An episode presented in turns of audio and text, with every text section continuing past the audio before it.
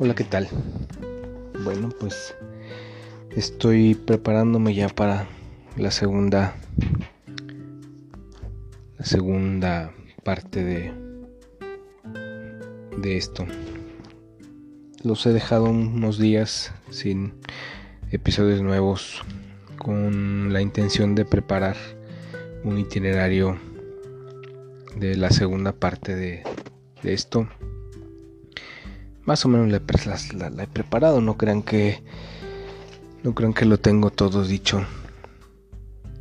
Pero me acordé un poco de lo que quería hacer y de por qué quería hacerlo y pues me tomó un, un tiempo, no mucho, pero bueno. ¿De qué, ¿De qué me gustaría ahora hablar con ustedes? Um, miren, uh, hay varios temas que, que, dejé inconclusos la vez anterior, cosas que no, que no había trabajado.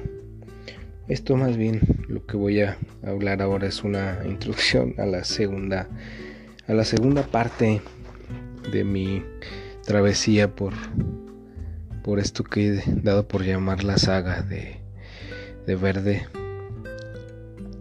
y la intención es compartir algunas ideas con ustedes, ya lo saben, de, de la vida y, de mi experiencia a lo largo de, estos años de vida, que no son muchos, pero que pues he vivido de alguna forma. Si se dan cuenta, pues no, no he compartido ni nombres, no he compartido más que experiencias, porque más allá de los nombres creo que son las experiencias las que nos van marcando. Cada uno de ustedes sabrá cómo eh, ponerla en su lugar. Esas cosas que yo les, comento, ¿verdad? Ah. Además, los, nombres de, las personas en realidad no, no es que sean relevantes las personas en mi vida, sino que los, los nombres la gente los irá descubriendo. Quienes lo escuchen y me conozcan sabrán quiénes, quién, quiénes eran, podrán recordar quiénes son, se identificarán no. Y los nombres no importan, importa el, recuerdo, ¿no? Lo primero que quería explicar ahora un poquito en esta introducción era, era sobre la situación, bueno, no, situación, sino, sino eh, sobre... Ay, ¿cómo, ¿cómo decirlo? Sobre la soledad. Lo, llamé un poco, o más bien lo, lo, pensé un poco como la soledad del alma. Si, si existe algo como soledad del alma. Habrá gente que me diga que sí, habrá gente que diga que no, pero este lo pensé un, un poco en ese sentido qué significa estar solo y desde esa parte, porque del cuerpo ya sabemos que, que estamos solos, es fácil identificable, ¿no? Cuando no estás con, con, alguien más, cuando no estás con tus amigos, cuando no estás con tu familia, estás solo normalmente y eso es fácil de dar cuenta, pero, pero cuando estás solo en espíritu, ¿eso qué significa, no? Va a ser largo, porque el camino es, es largo, pero no intento voy a decirlo así, ni agotar ni, ni, decir que todo lo que yo diga es verdad, como les he comentado. Pero el asunto es ese, ¿qué significa estar solo desde el alma? ¿Qué significa no tener a nadie? Desde ahí es, es complicado. Y, y cómo, cómo, la soledad nos va marcando la vida, cómo, cómo el recuerdo nos, nos hace, pues yo diría mejores hay gente obviamente creo que se vuelven eh, peores, pero no sé si, si en realidad exista algo como, como eso, como lo peor, lo, lo que creo que existe lo inaudito, ¿no? Lo, lo, que, lo que no es creíble, lo que te das cuenta que, que pasa y, y este y que es increíble porque jamás bueno, por lo menos yo jamás pensé que pudiera ser así, ¿no? En fin, e, esa misma soledad o, ese mismo tema me llevó a pensar, ¿qué, ¿qué, queremos de esta vida? ¿Qué nos gustaría eh, tener de esta vida? A final de cuentas, nos tenemos a nosotros mismos, sí, pero ¿cómo nos queremos tener? ¿Cómo, cómo queremos apropiarnos de nuestra, nuestra conciencia o de, lo, de lo que somos? Ese es el asunto.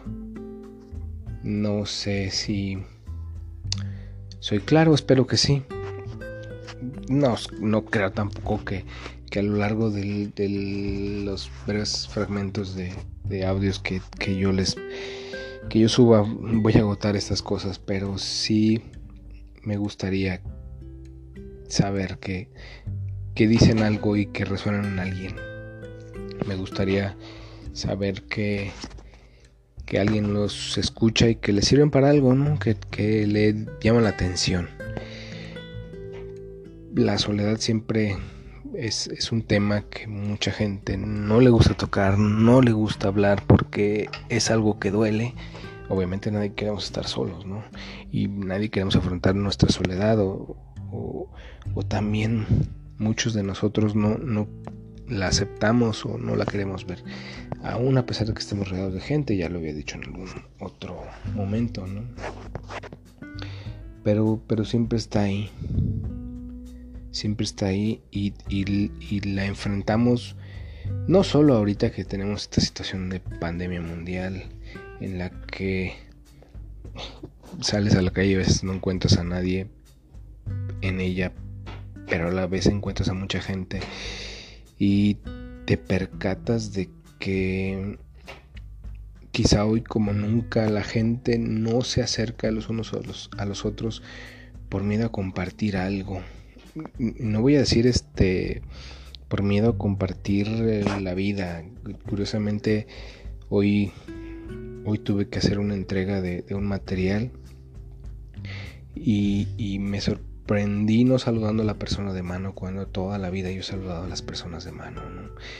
Eh, es curioso porque el saludo, por lo menos acá en, Occidente, el saludo de mano, el, saludarse en general es, parte intrínseca de lo que nos hace ser seres sociables y, el hecho de que te digan que no te puedes saludar pues acaba de, una, de alguna forma con el contacto humano y con eso que nos hace seres humanos nos acerca más a la soledad, ¿no? Y entonces ahora te, acuerdas cuando podías hablar con la gente de cerca, cuando podías abrazar, cuando podías eh, estar pegado a, alguien, tu tía, tu primo, tu abuela, etcétera, etcétera, y, y, que la vida era distinta, ¿no? Que la vida era diferente y te das cuenta que los amigos a final de cuentas no, están aquí o nunca estuvieron o fueron tus amigos o nunca lo fueron, no sé. Pero el punto es ese. La, la, etapa en la que estamos pasando, por la que estamos pasando ahora, es bastante interesante en el sentido de que nos, nos desconecta del otro. En eso yo creo que habíamos reparado de alguna forma, pero no nos habíamos dado mucha cuenta. Sea cuáles fueron las razones por las cuales alguien no te puede saludar, alguien no tienes contacto con alguien, lo interesante aquí es que nos deshumaniza. Eh, probablemente eh, ustedes van a decir que, eso no, pasaba, que eso no es cierto. Probablemente van a decir que, eso no existe, que es mi imaginación, que, lo estoy viendo desde esta cara de ser lo que soy. Este, pero, pero lo cierto es que nos volvemos humanos ante el contacto de otro humano. Y no tener contacto con los seres humanos nos hace nos hace otra cosa también me percaté que mucha gente que, que ahora entrega con asco las cosas, que, que no puede ni siquiera ver a la cara a las personas, que, entrega con asco eh, esa parte que antes se entregaba con, cierta eh, bondad, ahora se entrega con repulsión. Es, es triste, pero así es. Eh, no tendría por qué serlo, y sin embargo así pasa. Y no tiene que ver con este periodo, sino se acendra, somos intolerantes, nuestra, nuestra peor faceta como seres humanos sale cuando más necesitamos ser humanos. Es curioso, por decirlo menos, claro, habrá quien diga que es interesante, pero, pero a mí me resulta curioso. Y entonces ahí es donde me pregunto, o es cuando me pregunto, si, si de verdad podemos vivir con la diferencia con el otro y, no nos estaremos engañando. Eh, en, qué sentido? Creer que vivimos felices con, con lo que somos cuando en realidad esta apatía o esta forma en que siempre hemos sido se manifiesta en estos momentos y, y en realidad siempre, hemos sido así y nunca, nunca habíamos querido aceptarlo. Es algo por lo menos en lo que tendríamos que pensar. Algo en lo que tendríamos que pensar un poco. O mucho.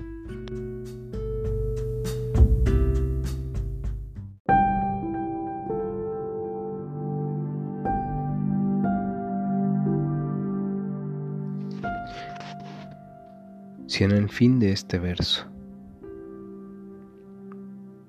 ves que no te nombro. Este verso es tuyo, aunque lo dudes, pues has sido hecho sintiendo tu ser, aquí conmigo. Si dudas, entonces busca en ti mis besos y sabrás como nunca que sigo ahí donde estés, aunque tú ya no estés aquí conmigo.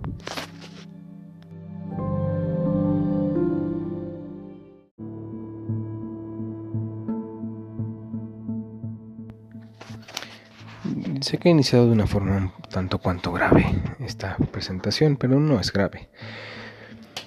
Vamos, solo le doy la seriedad que se debe a esto, pero tampoco se trata de de la gravedad de, las cosas y que se vaya a acabar y,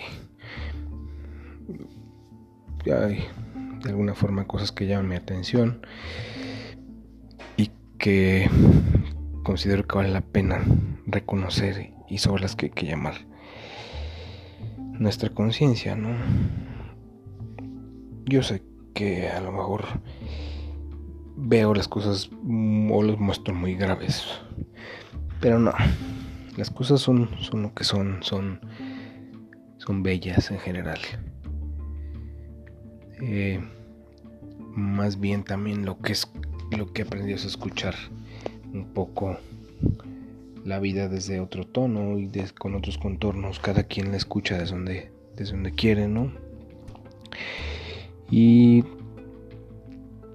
he aprendido a, a buscar respuestas por mí mismo como creo que todos hacemos, pero nadie luego se detiene un poco a buscar las respuestas.